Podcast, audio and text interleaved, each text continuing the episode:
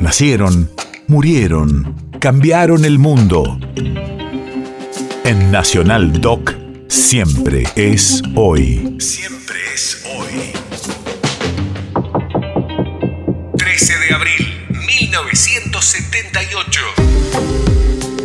Hace 44 años era secuestrado, torturado y asesinado Eduardo Héctor Garat por la última dictadura cívico-militar. Su cadáver nunca fue hallado y los responsables ocultaron toda información que pudiera dar con sus restos.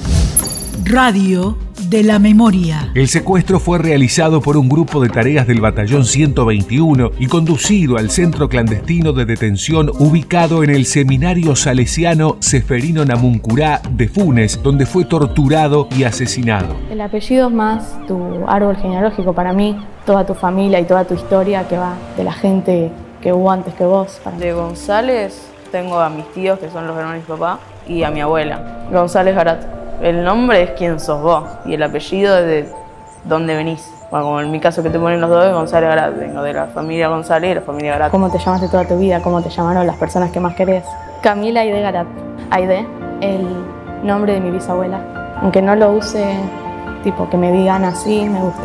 Este es mi abuelo y mi abuela, Eduardo y Elsa. Sé que, nada, que estaban juntos hace mucho y que tuvieron a mi tía Flor y a mi tío Santi. Bueno, mi mamá obviamente no sabe nada de él, tipo no estuvo nunca con él, pero sé más cosas que me contó sobre él y mi abuela. Era abogado, no sé dónde trabajaba. Después lo entendí mejor, obviamente cuando era más chiquita era como saber quién era él y como que ahí como que nos contaban más o menos quién había sido Eduardo, por qué no estaba y todo eso desde chica como que lo podía entender más o menos. No estuvo tanto tiempo con, con, con mi papá o con Flor, que no sé cuánto años tenía Flor, pero mi papá creo que tenía sí cuatro años. Sí, como, como lo que me ha contado mi abuela, como él era, su forma de ser, que era bueno con, con sus hijos y todo. Y, y, sí, cuando desapareció era, fue como muy difícil, obviamente. Sé que lo desaparecieron en el 78, un par de días antes de que nazca mi mamá, y que estaban mis tíos chiquitos, chiquitos, chiquitos sé que estaba bien en contra de los militares y todo eso. Como que sabía lo que pasaba, se da cuenta. Él creo que era militante y entonces por eso se lo habían llevado. Bueno, el, abuelo Eduardo. No sé, sería re raro. en realidad no sería raro, sería re normal, sería mi abuelo. Tipo,